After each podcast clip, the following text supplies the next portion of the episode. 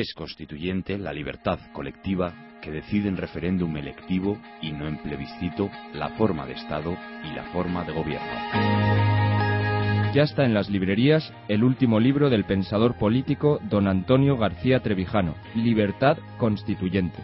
El autor convoca a la valentía, la honradez y la inteligencia de la mayor parte de la sociedad para arrebatar a los partidos estatales la libertad política que tienen secuestrada. Disponible en Madrid, Librería de Humanidades de Marcial Pons. Aquí seguimos en Libertad Constituyente en el 107.0 de la FM y entre www.diariorc.com.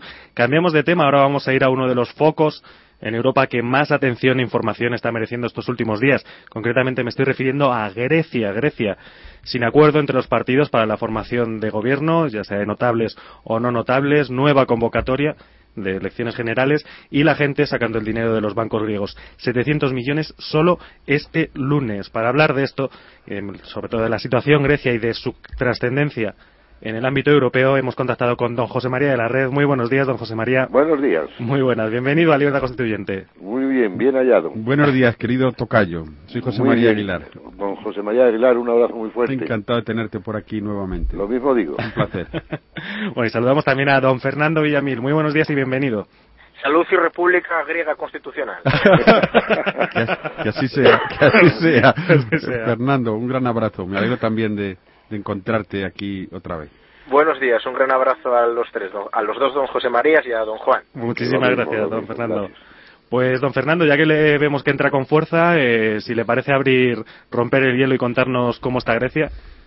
Yo, vamos a ver, sí, empiezo porque he estado meditando la situación griega y a mí me parece que es una situación de esperpento, pero no ya por los propios griegos, sino porque, por lo que está sucediendo a nivel europeo hacia Grecia.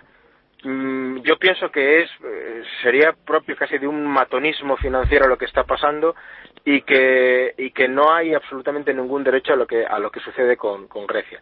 El otro día, me parece que fue el lunes o el martes, escuchaban las noticias que daban a Grecia como un como un estado fallido, o sea, que lo estaban poniendo a nivel institucional como Sudán o como, o como Somalia, como estados fallidos.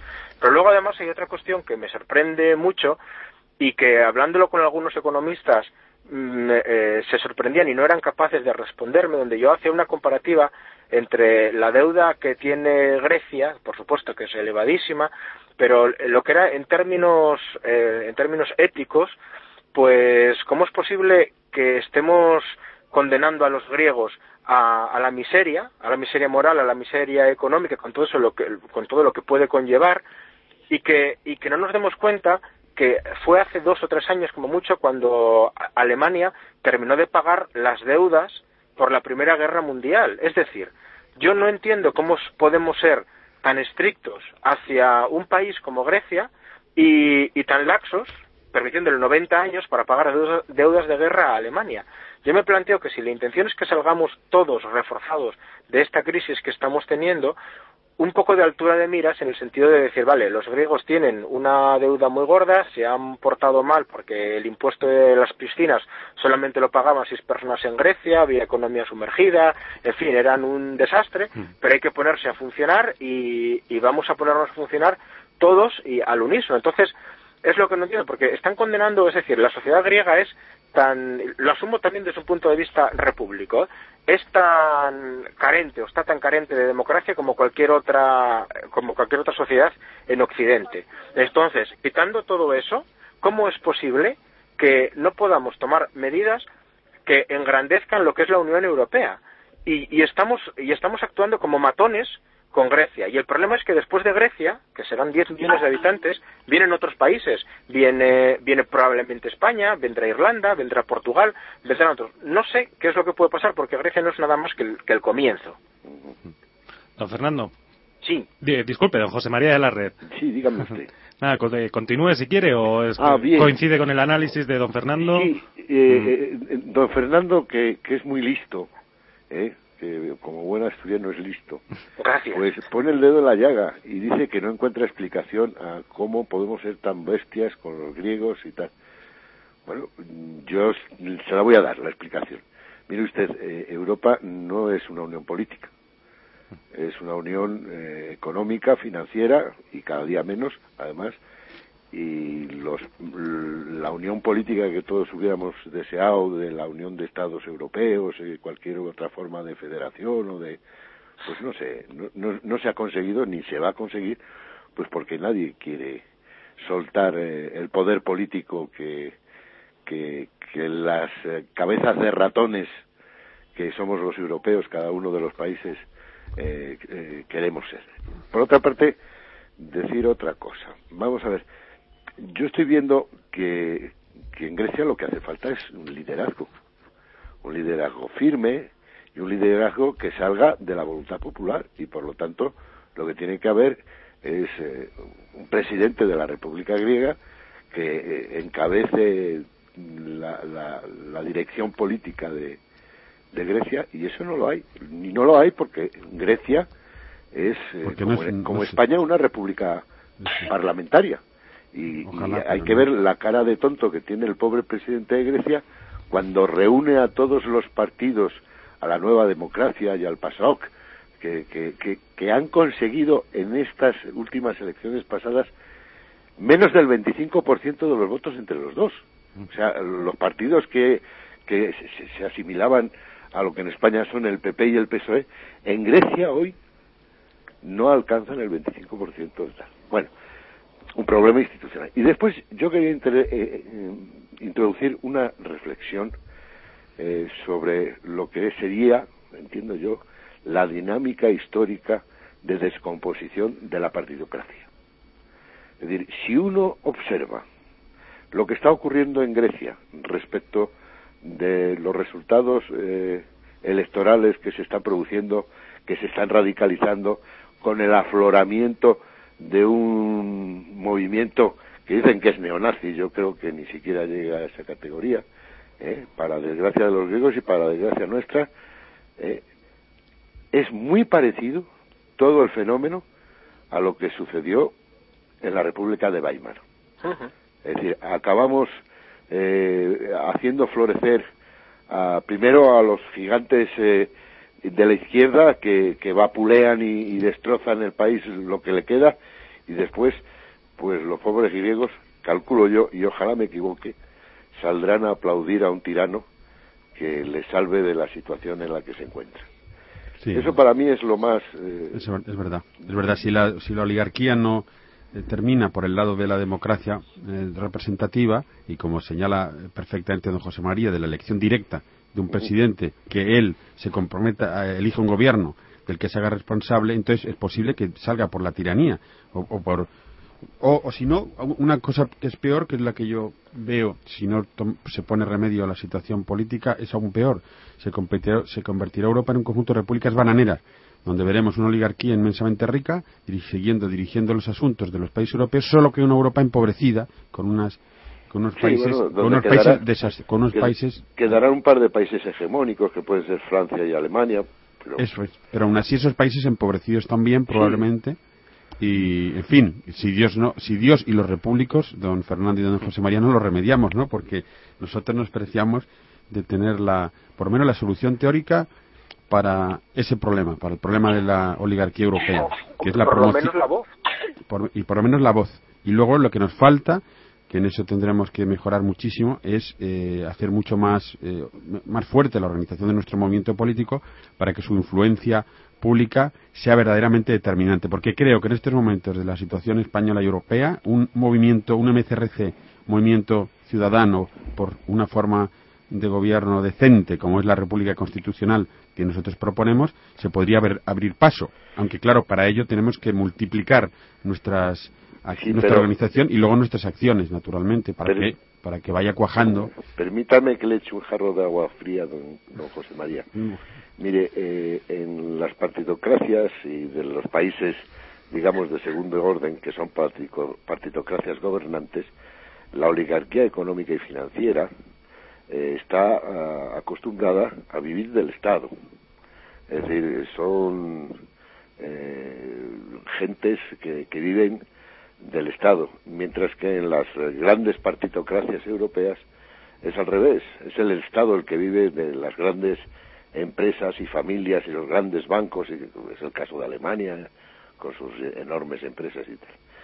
Entonces, yo lo que, lo que sí que sé es que eh, la, oligarquía española, pues unos eh, tienden hacia posiciones más de derechas y otros tienden hacia posiciones más de izquierdas, pero todos tienden a lo mismo, a seguir mamando de la teta del Estado. Claro, es evidente. Por eso el problema actual de y, y nosotros y nosotros estamos en medio.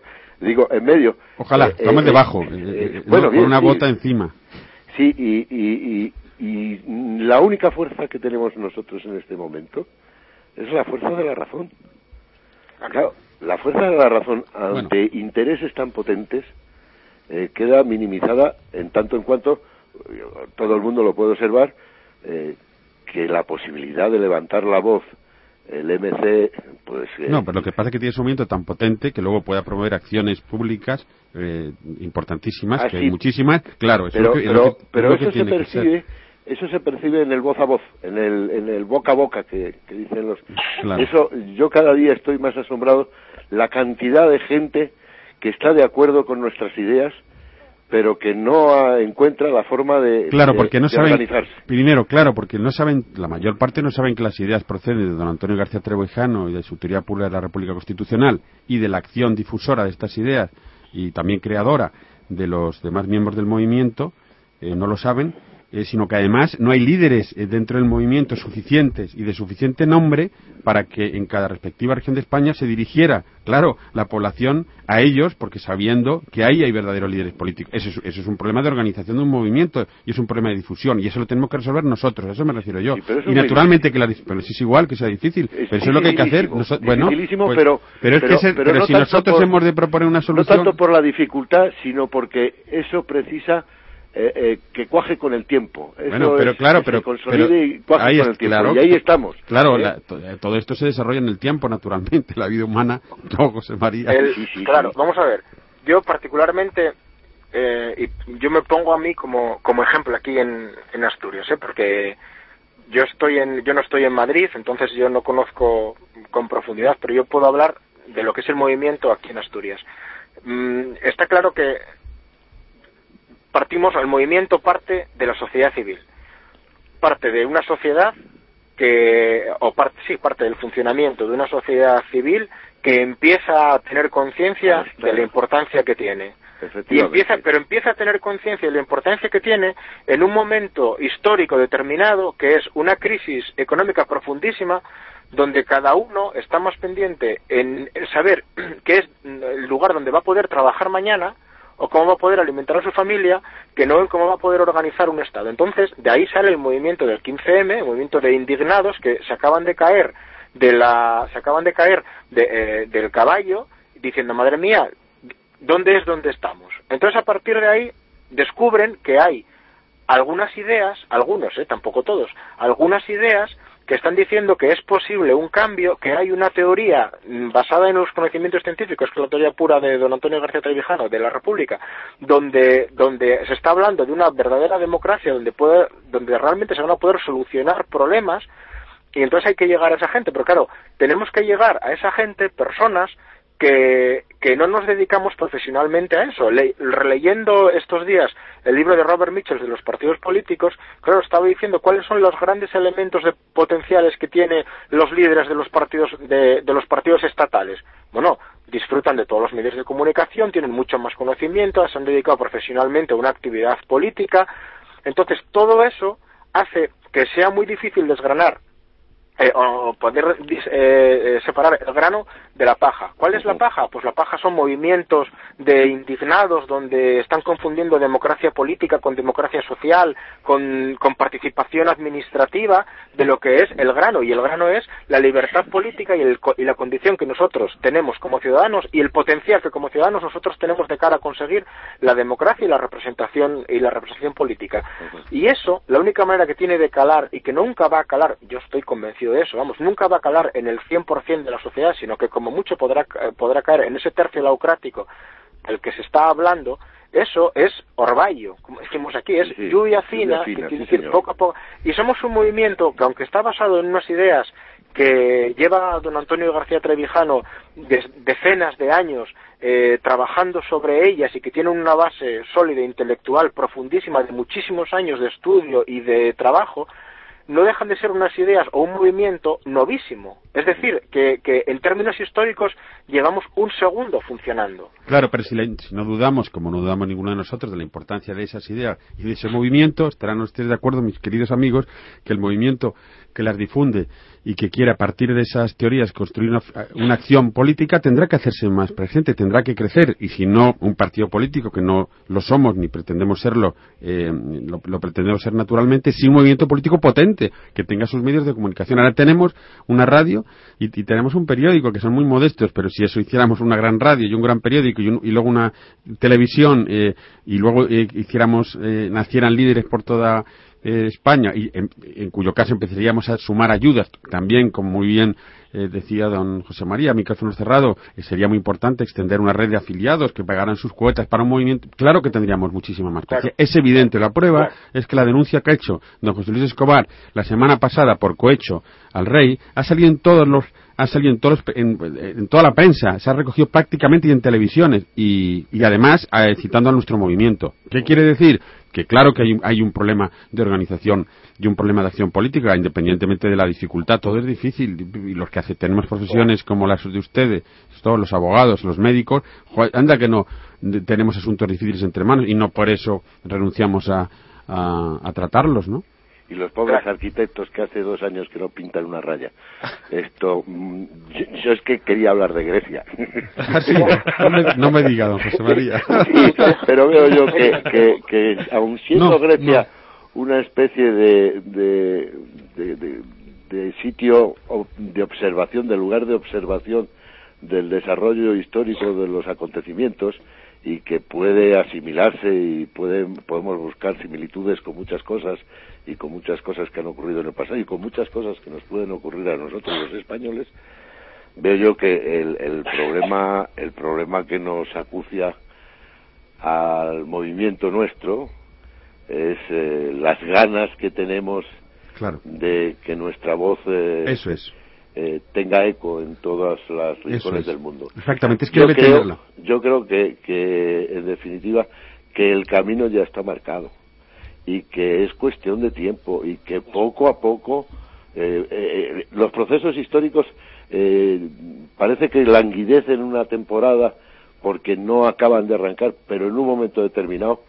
cuando las circunstancias y las condiciones son óptimas, explota y, esto se pone en marcha. esas palabras me encantan, don José María. Y afortunadamente llegaremos a tener una democracia política y social y tal como, como nos gustaría a todos los miembros del movimiento ciudadano para la República Sí, es un camino, es un camino sin retorno porque vuelvo, o sea, yo conocí a don Antonio García Trevijano en el año 94 en una conferencia que dio, me parece que fue en, Pamplona, y luego lo volví a, a conocer o a estar con él en, una, en otra conferencia que dio en Zaragoza, donde además coincidió que se celebraba el 25 aniversario eh, de la promoción del rey en, en la Academia Militar. Bueno, pues, eh, pues en ese momento ya había gente que estábamos allí y que hemos estado difundiendo las ideas y profundizando en las ideas de don Antonio.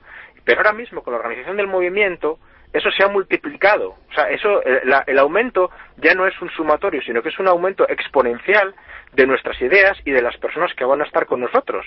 Lo único que es, no es, no es que sea sin prisa, porque el movimiento va, va a rodar, sino que es sin pausa y como, como digo, como esa, esa lluvia. Y, pero es que más, es que como sociedad, como nación, como, como personas incluso, no hay otro camino que o volvemos atrás al régimen feudal o volvemos o, tenemos que avanzar hacia la República Constitucional y hacia la libertad de los ciudadanos. Y, y es que eso es, a partir de ahí, como dice mi padre, no por mucho madrugar amanece más temprano. Sí, pero quien madruga Dios le ayuda y, adelanta una hora, como dice el refrán. Evidentemente, evidentemente. Como, saquen ustedes a colación el refranero, estamos aviados. Estamos aviados. Don José María, vuelve usted a Grecia, por favor. por, por reconducirlo. José María, vuelvan ustedes. Vamos a, pisar la realidad de Grecia.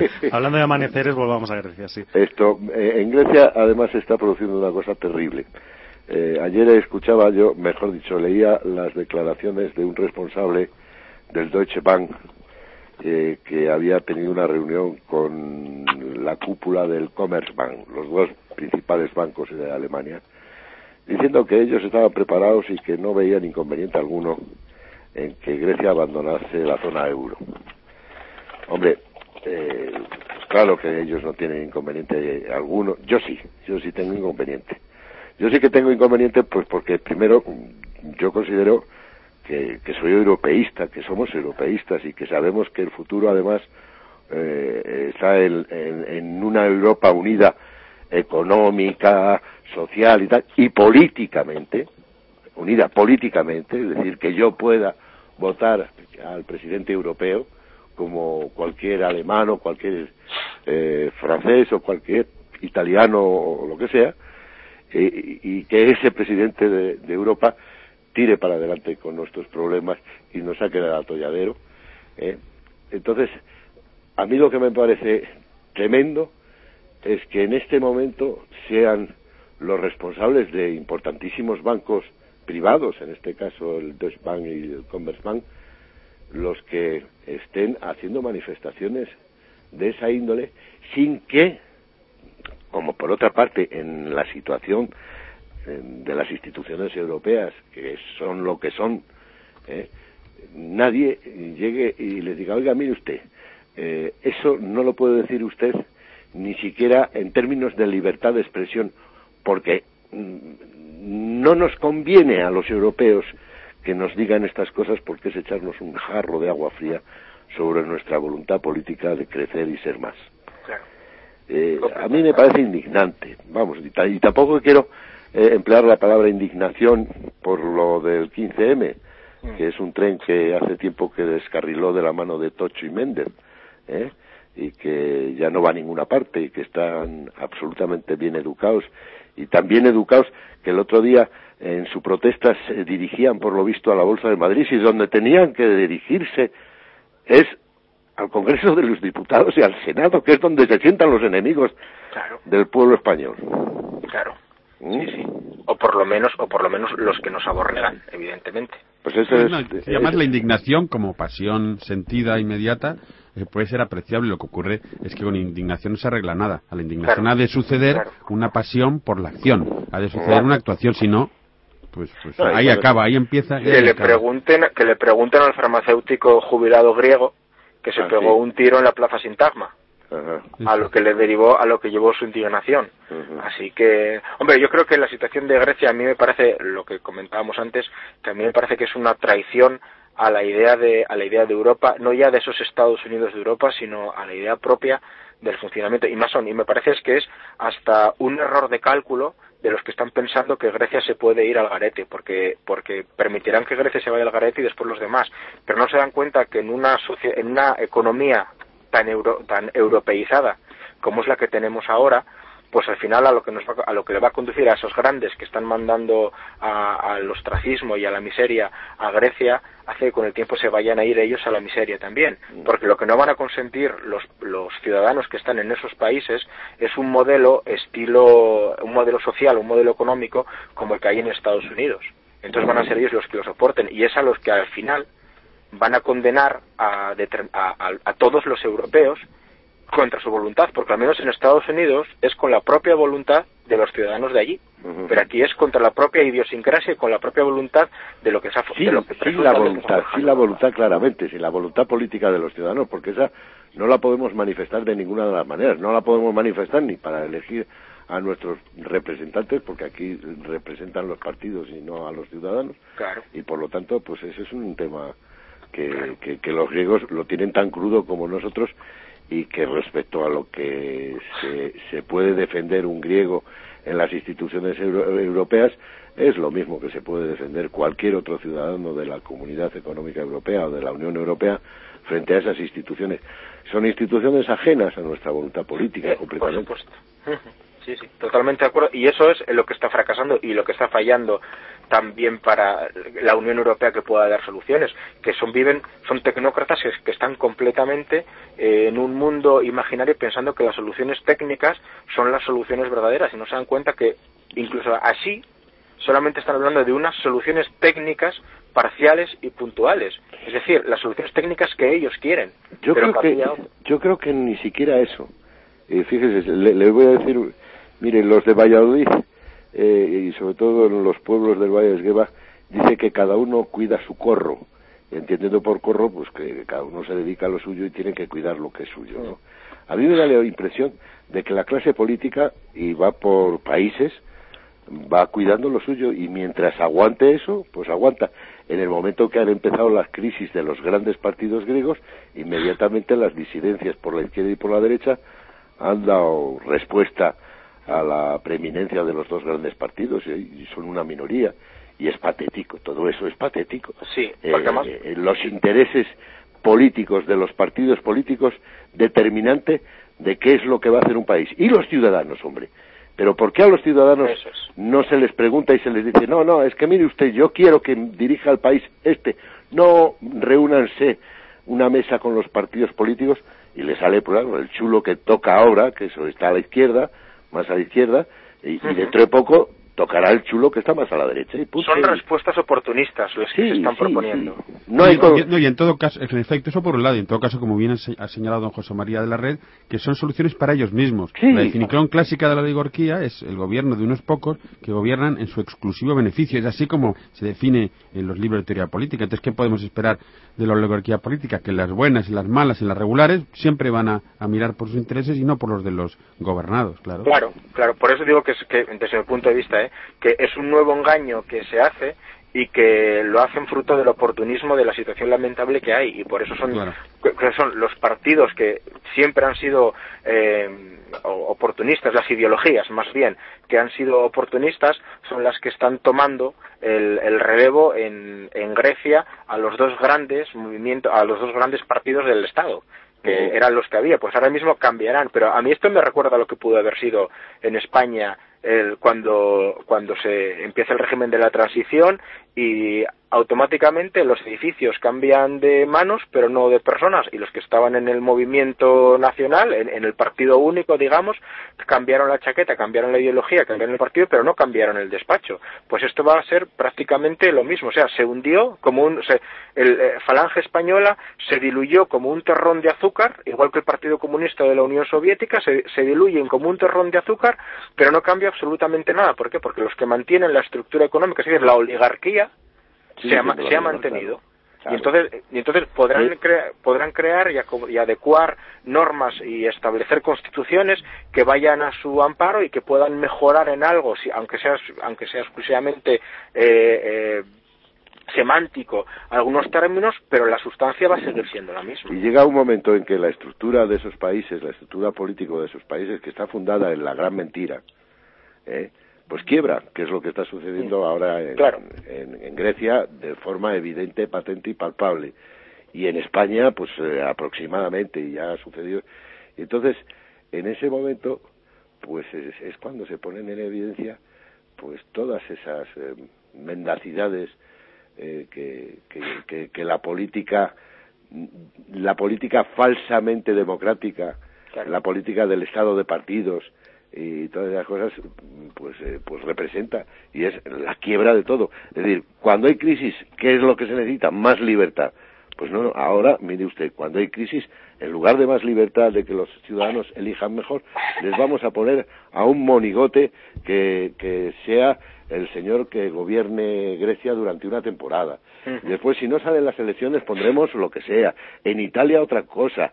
Aquí no hace falta que nos pongan a nadie, porque ya se han puesto ellos solos. Claro, es, evidente, claro, y es, evidente, eh, como está diciendo don José María, es evidentísimo que eso lo que está mostrando es que está gobernando una oligarquía, que quita y pone hasta presidentes de gobierno. claro. No, como la Unión Europea, que si no sale un referéndum a gusto de los que mandan la Unión Europea, pues se repite el referéndum hasta que salga.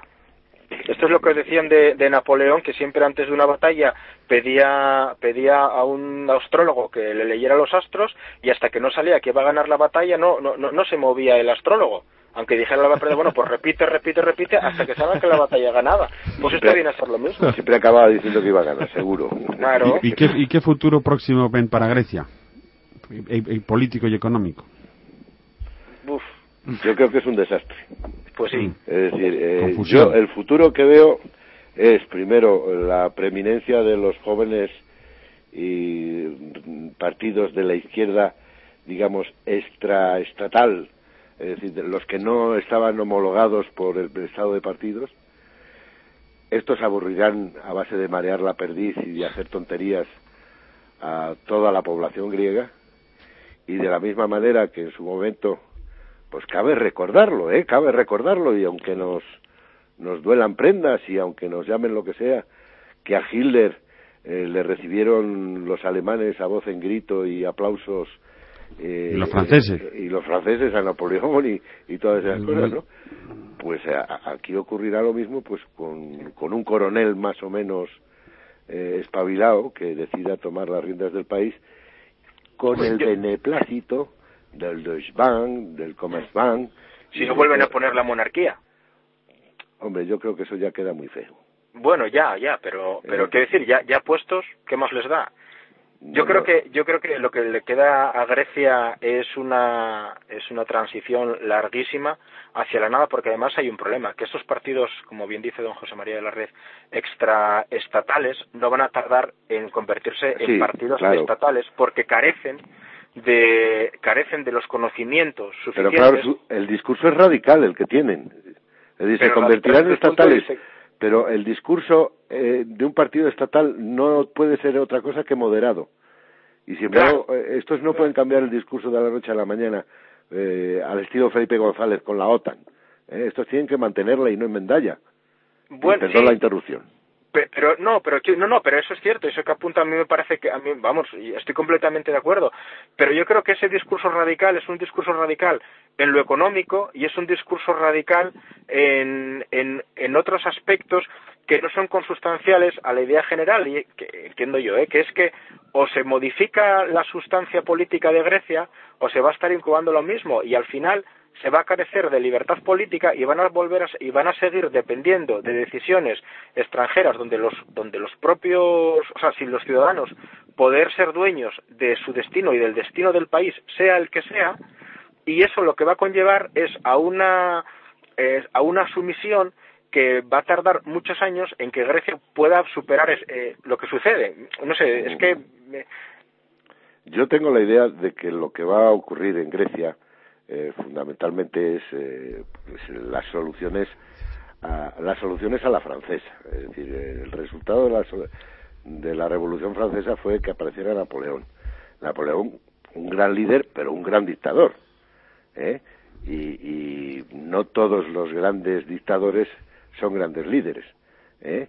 y yo creo que por ahí se va se, se, nos va a ir de la mano la posibilidad de que Grecia se hay, hay dos cosas. Como señala muy bien don, don José María de la Red, también ha dicho don Fernando Villamil, que los partidos extraestatales en principio es, bueno, porque es, evidente que los partidos tienen que estar en la sociedad civil y no en el Estado. Lo malo es que, claro, si llegan a tener influencia, eh, se integren en el Estado y entonces pasen a formar parte de la oligarquía, pasen a ser subvencionados y ya naturalmente no serán partidos de la sociedad civil, sino estatales, ¿no, don José María? Eso lo puede resolver perfectamente don Fernando Villamil y bueno, yo ya me voy a quitar los dones, ¿eh? Fernando Villamil, desde Asturias, diciendo qué es lo que ha ocurrido con UPyD, ¿eh? para saber si era un partido que estaba estatalizado o qué, y el mercadeo que ha tenido. Claro, no, la, rechifla. En el caso de, al final, ¿qué ocurre? Que si te integras en el aparato del Estado, acabas fagotizado por el Estado.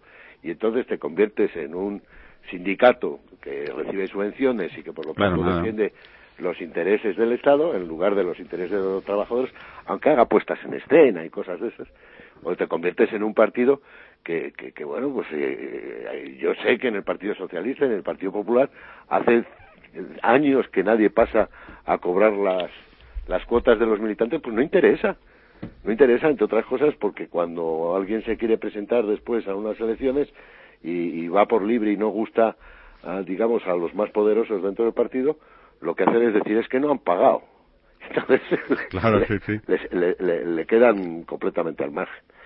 Y, claro, y la otra, y por tanto, a una situación crítica como la actual tenemos o un reforzamiento o una reproducción de la oligarquía con la entrada por la vía reformista de partidos que quizá no estaban todavía en el seno del Estado y en la oligarquía, pero que, entran, esa es una vía que naturalmente va a reproducir los mismos males eh, que existían antes. Y luego la otra es la que acaba de señalar también te acabas de señalar tú José María que es la solución dictatorial porque hay mucha gente que le gusta la dictadura y los regímenes autoritarios. Entonces eh, la otra salida puede ser por arriba. Ahora, nosotros, nuestro, nuestro movimiento fundamentalmente, los repúblicos del MCRC, los que defendemos la República Constitucional, queremos una salida por, una democracia representativa que precisamente permita a los ciudadanos participar en el destino de sus, de sus países, de sus naciones. También lo has señalado, lo has señalado tú, José María, que, claro, ahora estamos viendo simplemente en estos momentos de crisis política, los ciudadanos no, vamos, llamados o presuntos ciudadanos no pintan nada. Simplemente se ve los, los espasmos, los movimientos, las trapicherías, de, los trapicheos de los mm, de la oligarquía y de los propios partidos de la oligarquía para intentar nadar o, y salvar la ropa, la suya naturalmente, un durante la crisis. constructor de, mm, que tenía intereses en Valladolid decía que el pueblo tenía que ir a votar una vez cada cuatro años y después volverse a casa y estar callado. Claro. Pues es verdad, que es lo que el destino que nos que el, que el régimen partidocrático requiere para nuestro para nosotros.